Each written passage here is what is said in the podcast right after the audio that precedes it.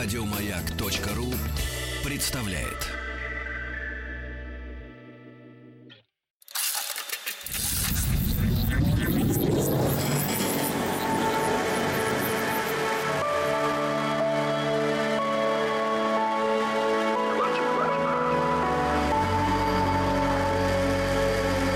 Стаховский лайф на маяке. Это «Объект-22», я Евгений Стаховский, и здесь 46-я серия из цикла, посвященного необычным, неординарным, из э, ряда вон смертям. Хотя, если вы следите за этим циклом, то знаете, что вот несколько серий подряд мы свернули на параллельную дорожку и углубились в историю каннибализма, оттолкнувшись э, от одного случая, который мне попался. Ну, вы помните, наверное, как один немецкий товарищ съел одного студента, не то чтобы прям по его желанию, но, что называется, по согласию, и вот это заставило меня пойти посмотреть, что вообще происходило с каннибализмом в истории. Я так увлекся этим процессом, погрузился в него с головой, что вот вырулив на эту параллельную дорожку, никак не могу вернуться с нее назад. Но, с другой стороны, не вижу, честно говоря, в этом ничего плохого. Легкая передышка нам, может быть, и не помешает, почему и нет. В конце концов, свернем назад куда надо, и будет еще несколько. Уж не знаю, сколько. Материал у меня пока есть историй, посвященных там неординарным э, смертям. Но э, сегодня, вот продолжая историю каннибализма, мы добрались там где-то уже до 18-19 веков. И, в общем, вы сами, наверное, понимаете, что чаще всего это такой каннибализм э, вынужденный, когда люди попадают в неблагоприятные условия, им по большому счету ничего не остается. Как вот прибегнуть к э, таким действиям? Я здесь ни в коем случае никого и не обвиняю, и не оправдываю. Это, с моей точки зрения, ну вот всего лишь истории. Мы занимаемся таким почти научным процессом, и это, в общем, рассказы, которые вот они есть, и все. А уж как там к чему относиться, это ваше личное дело. Так что давайте сегодня продолжим. И я вот сказал, что мы добрались до 18-19 веков. Очень много историй, связанных со всевозможными путешествиями и очень часто описывают те или иные случаи люди, которые совершали и кругосветные плавания, и люди, которые открывали новые земли, и среди них есть, конечно, большие ученые, и вот сегодня, в самом начале, я бы вспомнил, например, Георга Форстера, или там Джеймса Кука, или Чарльза Дарвина, который совершал в 1831-36 годах путешествие на корабле «Бигль» и ссылался на рассказы своих предшественников, тоже сообщал об бытовании каннибализма. У отдельных групп фуэгинов огненной земли в 17 первой половине 19 века, объясняя это в первую очередь, как я уже сказал, недостатком пищи и крайне неблагоприятными условиями существования. Вообще э, фуигины или огнеземельцы, фуигины – это испанское слово, фуигинос, э, то есть от слова «земля», да, фуэго, а, а, простите, от слова «огонь». Так вот, фуигинами называли аборигенов огненной земли, архипелага на южной оконечности Южной Америки. В английском языке термин «фуигиенс» означально относился только к яганам, обитавшим в южной части огненной земли, и лишь впоследствии распространился на все аборигенные народы архипелага. Первым из европейцев с аборигенами огненной земли познакомился, а точнее познакомились в 1519 году члены кругосветной экспедиции Фернандо Магеллана. В 1578 их видели англичане Фрэнсиса Дрейка, но в контакт с ними не вступали, может быть, хорошо. В конце 1774 года, во время своего второго кругосветного плавания, острова Огненной Земли посетил Джеймс Кук. Сопровождавший его в путешествии немецкий естествоиспытатель Георг Форстер приводит в своих записках подробное описание фуегинов. Вот смотрите, что он пишет. Они небольшого роста, меньше 5 футов 6 дюймов. Это у нас сколько в человеческих цифрах? 5 футов, ну, приблизительно 150 сантиметров. 6 дюймов, ну, если прям совсем округлить, до 3 до дюйма, насколько? 2,54 по-моему, если мне память э, не изменяет. Ну, то есть, получается, где-то метр шестьдесят пять, наверное, в среднем, да, рост. Э, с большими толстыми головами, широкими лицами, очень приплюснутыми носами и выступающими скулами. Глаза карие, но маленькие и тусклые. Волосы черные, совершенно прямые, смазанные ворванью и свисающие вокруг головы дикими космами.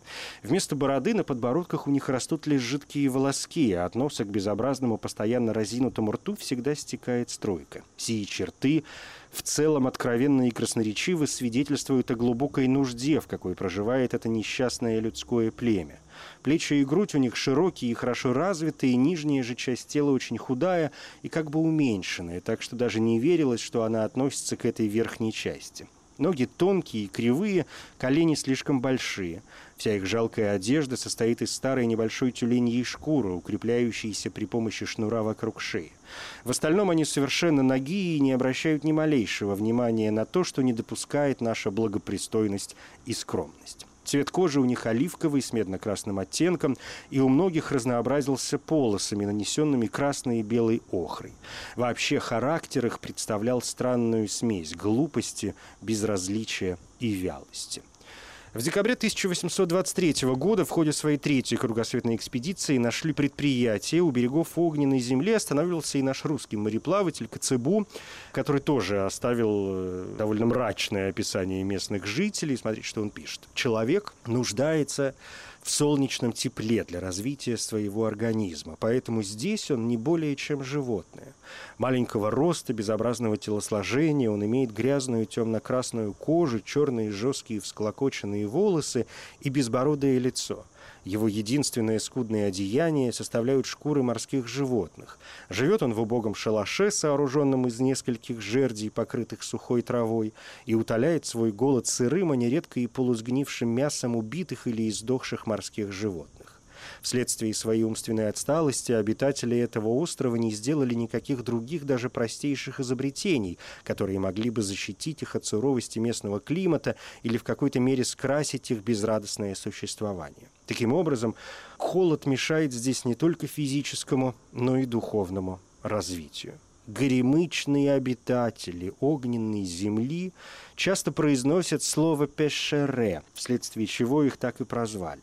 Значение этого слова до сих пор не удалось установить. Полагают, что их предки бежали сюда, будучи вытеснены из другой, более удобной местности.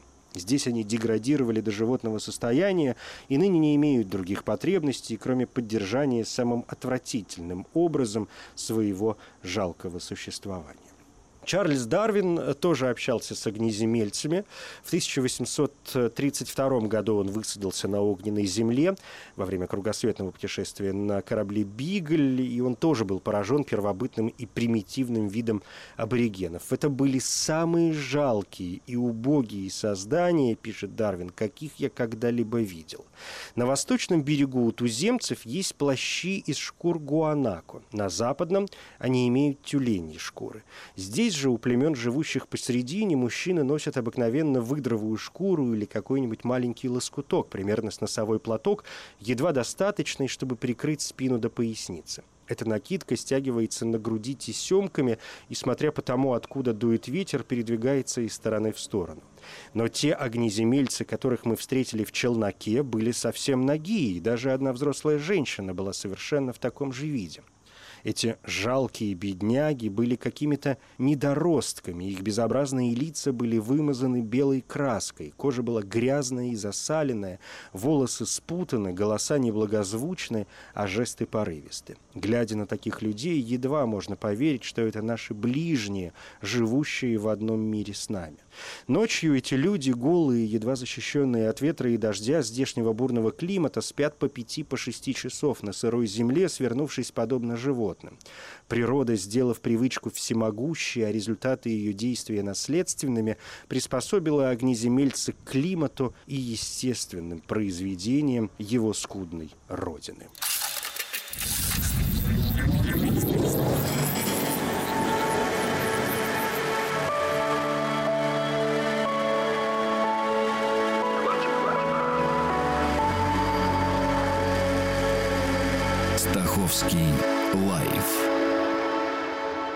На маяке. Говоря о жителях огненной земли, о фуйгинах, об огнеземельцах, вот я привел вам несколько совершенно таких неприятных их описаний, но справедливости ради надо обратиться и к другим свидетельствам, более приятным, скажем, английский исследователь Уильям Паркер Сноу, побывавший на огненной земле в 1855 году, пришел к совершенно иным выводам о тамошних жителях. Описывая их все-таки неприятный внешний вид и первобытные привычки, Сноу отметил, что многие огнеземельцы, живущие на восточных островах, обладают приятной и даже привлекательной внешностью. «Понимаю, — говорит он, — что это идет вразрез с тем, что описывал в своих трудах мистер Дарвин, но я говорю лишь о том, что сам видел. Позже ученый обнаружил, что аборигены живут семьями. Я был свидетелем, пишет он, проявления глубокой любви и нежности по отношению к своим детям и друг к другу. Сноу также свидетельствует, что местные женщины отличаются скромностью, а матери очень привязаны к своим детям. Известный американский художник и путешественник Рокуэлл Кент на парусном боте «Кэтлин» посетил остров Доусон, архипелага Огненная земля, уже в начале 20 века в 1922 году, когда там, по его словам, еще проживало около 500 индейцев племени Алакалуф. И в своей книге «Плавание к югу от Магелланова пролива» он описывает одного из них в довольно доброжелательных тонах. Это был человек приблизительно лет 60, среднего роста, мощного сложения, с большим животом, одетый в грязные и заплатанные лохмотья, разношерстные остатки одежды белых. Кожа у него смуглая, лицо широкое, нос плоский, глаза маленькие, широко расставленные, зубы мелкие, крепкие, щербатые. Вообще в выражении его лица, хотя и не сиявшего доброжелательством, не было ничего зловещего. Отчаянно нуждаясь в самом необходимом, не привыкший следить за собой, он был типичным представителем своей расы. Однако и среди просвещенных наций, населяющих Землю, есть отдельные личности и даже целые классы, которых обстоятельства или собственный нрав не звели до того же положения. Но мы видим, что здесь уже позиция человека, который живет в первой трети 20 века, может быть, и до огненной земли каким-то образом добралась в то время цивилизация, и это как-то повлияло на их повадки и внешний облик, и понятно, что чем, в общем, дальше мы движемся в известном направлении, тем сильнее стираются различия между людьми, ну, по крайней мере, вот такие, как бы это правильно назвать, касающиеся и этноса, и, может быть, внутренней культуры и всего остального. Ну, в общем, вот что происходит с фуйгинами, которых и Форстер, и Кук, и Дарвин, ну, не то чтобы обвиняли, но, по крайней мере, писали о том, что они не чужды каннибализма.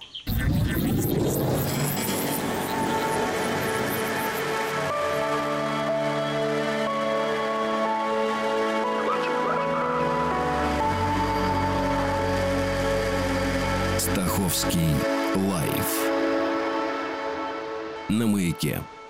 В XVIII и первой половине XIX века описаны даже не случаи, а самые настоящие традиции каннибализма у фиджийцев. Говорят, что каннибализм там был настолько в то время распространен, что враждебные племена даже устраивали настоящую охоту друг на друга и в отношении пленников употребляли термин почему-то «длинная свинья». Ну, хотя, в общем, можно предположить. Почему? Особенно выделялись жители группы островов Ясава, которые и жили тем, что отлавливали врагов, затем помещали их в бамбуковые клетки, специально их откармливали, а затем продавали или поедали, зажарив в земляных печах. Причем с распространением в начале XIX века на Фидже огнестрельного оружия подобный обычай даже расцвел ушел, пока в 1857 году объединивший архипелаг под своей властью и принявший христианство вождь Такомбао официально не запретил его.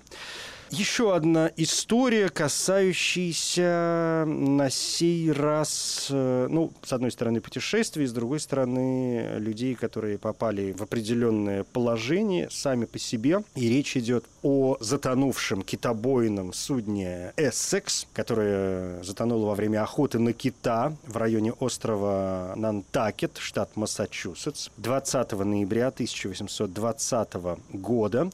Так вот, спасшиеся на трех небольших небольших э, лодках прибегли по общему согласию к людоедству, чтобы хоть кто-то мог выжить. Это вообще знаменитейшая история, я имею в виду крушение Эссекса. Капитаном его был Джордж Поллард-младший. В южной части Тихого океана судно было атаковано кашалотом и затонуло, а команда корабля за тысячи миль от берега была вынуждена искать спасение. на трех вельботах, я сказал, что эта история знаменита, вы все про нее прекрасно знаете, ну, по крайней мере, слышали, потому что именно этот случай вдохновил писателя Германа Мелвилла на написание в 1851 году главного своего романа «Моби Дик». Что там происходило? Пойдемте-ка посмотрим. Лучше всего, конечно, Моби Дик перечитать, но там история, основанная, как мы видим, хоть и на происходивших на самом деле событиях, но все равно много художественного вымысла. А вот что в этой истории происходило на самом деле. С подветренной стороны от Эссекса лодка Чейза гарпунировала кита – но тот задел вельбот, в котором образовалась течь. Людям пришлось перерезать трос гарпуна и отправиться к кораблю для осуществления неотложного ремонта. Между тем, в двух милях от наветренного борта Эссекса люди в лодках капитана Полларда и второго помощника гарпунировали другого кита, и теперь тот тащил вельботы прочь от судна. Пока Чейз ремонтировал поврежденный вельбот, экипаж наблюдал кита, кашалота, бывшего намного крупнее обычных размеров, предположительно около 26 метров в длину. Поведение кита было довольно странным. Он лежал неподвижно на поверхности воды головой к кораблю, а затем начал двигаться по направлению к судну, набирая скорость мелкими подныривающими движениями. Кит протаранил Эссекс и ушел под него, накреняя корабль. Затем кашалот всплыл по правому борту и расположился вдоль судна, головой к носу, а хвостом к корме. Судя по всему, Кит был оглушен. Чейз готов был его гарпунировать, но вовремя понял, что хвост кашалота находится всего в нескольких дюймах от руля. Таким образом, получив удар гарпуна, Кит легко может разрушить руль. Опасаясь оказаться на неуправляемом корабле в тысячах миль от берега, Чейз отказался от своих намерений. Кит к тому времени пришел в себя и теперь плавал в нескольких сотнях ярдов впереди судна, повернувшись к нему головой. Вот что рассказывает Оуэн Чейз. Я обернулся и, увидев его примерно в 100 родах, это около 500 метров, прямо перед нами, плывущего с удвоенной своей обычной скоростью, то есть около 24 узлов или 44 километров в час, и казалось с удесятеренной ненавистью и жаждой мести во взгляде. Его разрушительный хвост оставлял вокруг себя по всем сторонам буруны. Голова наполовину была поднята над водой, и таким образом он пришел к нам, снова ударив по кораблю. Кит проломил нос судна, как яичную скорлупу, отбросив 238-тонный корабль назад. Наконец кашалот вытащил голову из пробитого корпуса и скрылся из виду. Эссекс стал быстро крениться на нос. Чейз и остальные моряки отчаянно пытались установить такелаж на единственный вельбот, в то время как Стюарт бросился вниз, чтобы собрать все навигационные средства, которые смог найти. Лодка капитана была первой, что подошла к нам, рассказывает Чейз. Он остановил ее, но не мог вымолвить ни единого слова, настолько был подавлен. «Боже мой, мистер Чейз, что случилось?» Я ответил, «Нас протаранил кит». Это был первый известный случай атаки кита на китобойное судно. Корабль затонул в двух тысячах морских миль, ну то есть 3700 километров к западу от побережья Южной Америки. 20 моряков остались в трех небольших вельботах с запасом продовольствия и пресной воды лишь на два дня.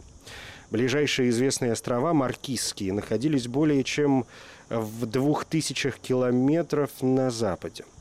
Капитан Поллард принял решение плыть к ним, но команда во главе с Оуэном Чейзом полагала, что острова могут быть заселены людоедами и проголосовала за то, чтобы попытаться достичь Южной Америки. Лодки не могли плыть против пассата и должны были вначале пройти тысячу миль на юг, прежде чем можно было использовать западные ветра и повернуть к побережью материка, которое находилось бы от потерпевших крушения на расстоянии трех тысяч миль. Среди провизии Спасенный с корабля был небольшой запас галет, пять живых черепах и 700 литров воды. Большая часть продуктов питания побывала в морской воде, поэтому их пришлось съесть в первую очередь, что еще более увеличило жажду. Просоленную еду люди ели на протяжении двух недель, прибегая при этом к полосканию рта морской водой и питью собственной мочи. Вельботы, не предназначенные для дальних и продолжительных плаваний, к тому же грубо отремонтированные ранее, постоянно давали течи, что являлось весьма серьезной проблемой для экипажа. Однажды люди одной из лодок вынуждены были накренить свой вельбот так, чтобы противоположный борт и пробоины в нем вышли из воды, дав возможность экипажу второго вельбота устранить течь. Лодки достигли необитаемого острова Хендерсон буквально в то время, когда через несколько часов люди бы начали умирать от жажды. Ныне этот остров является британской территорией, одним из островов Питкерн. Если бы они высадились непосредственно на остров Питкерн, который находился всего в 104 милях на юго-западе, то получили бы помощь. Остров был обитаем, и там проживали поселения, оставшиеся на живых, участники мятежа на Баунти. На острове Хендерсон матросы Сессекса обнаружили небольшой ключевой источник пресной воды. Рацион питания экипажа составляли птицы, яйца и крабы. Тем не менее, через неделю ресурсы острова в значительной части были исчерпаны. 26 декабря выжившие пришли к выводу, что в случае задержки в этом месте вскоре наступит голод. Однако трое мужчин, Уильям Райт, Сет Уикс и Томас Чапел, приняли решение остаться. Остальные члены экипажа Эссекса возобновили плавание в канун Нового года с целью достичь острова Пасхи. В течение трех дней были исчерпаны запасы крабов и птиц, взятых для плавания. Из еды Оставалось лишь небольшое количество хлеба, спасенного с корабля. 4 января, по оценкам моряков, они были слишком далеко от острова Пасхи, чтобы иметь возможность до него добраться.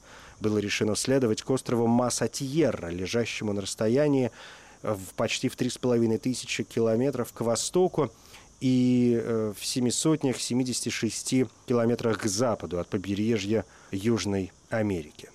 Один за другим люди в лодках начали умирать.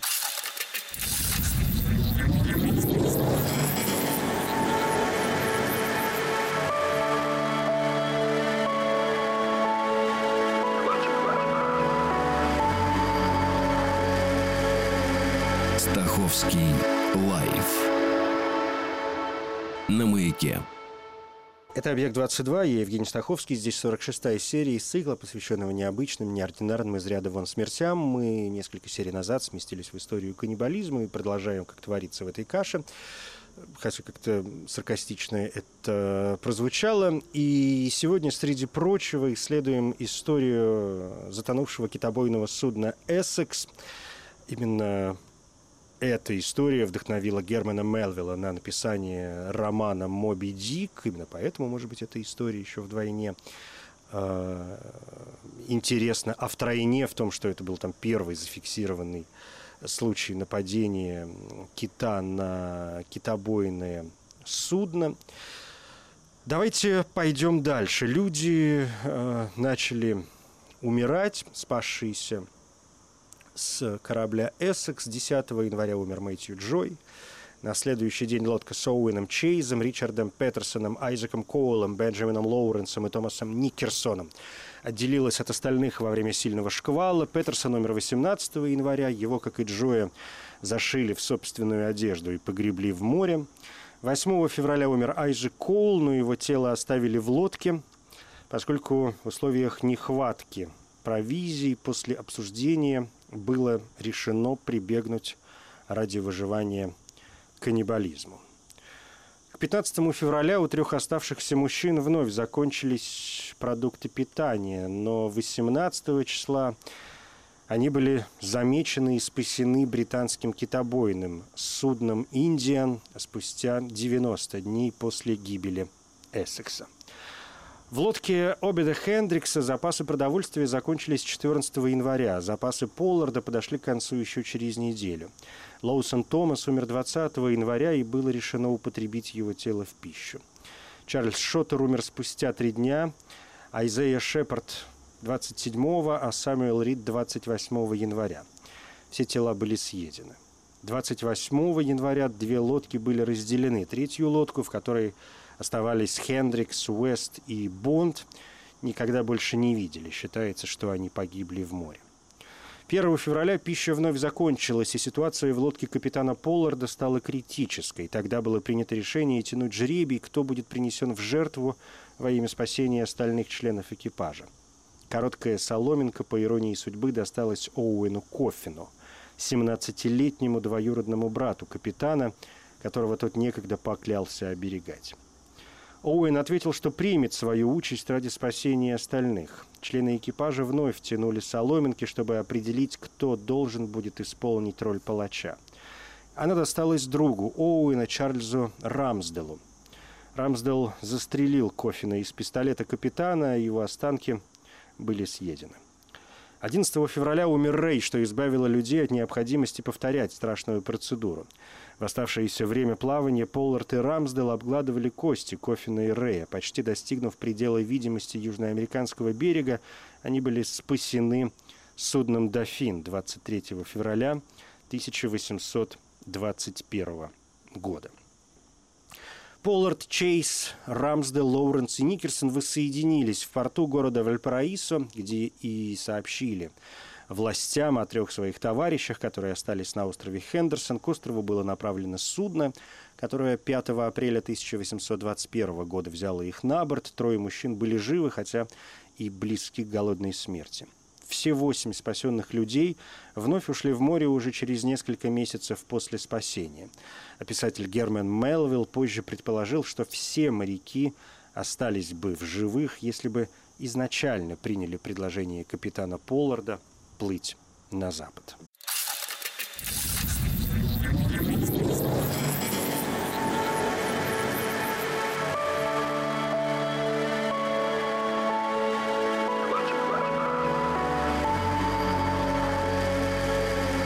Стаховский лайф на маяке. В следующей 47-й серии из э, цикла, в котором мы говорим о неординарных из ряда вон смертях, и вот в данном случае на протяжении нескольких серий упираемся в историю каннибализма, поговорим о еще нескольких экспедициях, в частности, о том, что происходило в середине XIX века с белыми переселенцами в Калифорнию, и наверняка успеем вспомнить э, еще и моменты, которые происходили с э, золотодобытчиками, с охотниками, первопроходцами, торговцами мехами на Диком Западе Соединенных Штатов Америки. Может быть, успеем поговорить э, об арктических экспедициях второй половины XIX века, но с точностью пока сказать не могу. В общем, что успеем, то успеем, но продолжим разбираться с историей каннибализма. Сегодня, ну, надо, наверное, что-то сказать про за, под занавес, может быть... Э, хотя вот э, зачем откладывать золотодобытчиков на потом? Есть одна коротенькая история, с ней сегодня и закончим. Такой будет мостик, перекидной мостик э, к следующей программе. В 70-х годах 19 века в Соединенных Штатах Америки, а именно в штате Колорадо, человек по имени Альфред Пекер был обвинен в убийстве и поедании своих товарищей золотодобытчиков, а также в мародерстве. Он был приговорен к смертной казни. Потом ему заменили ее на 40-летнее заключение в тюрьме. Отсидел он, правда, 18, после чего был досрочно освобожден. И интересно в этой истории то, что его дело до сих пор вызывает споры о виновности и оправданности его действий. Сам Альфред Пекер на протяжении всей своей жизни утверждал, что он не виновен э, в убийстве.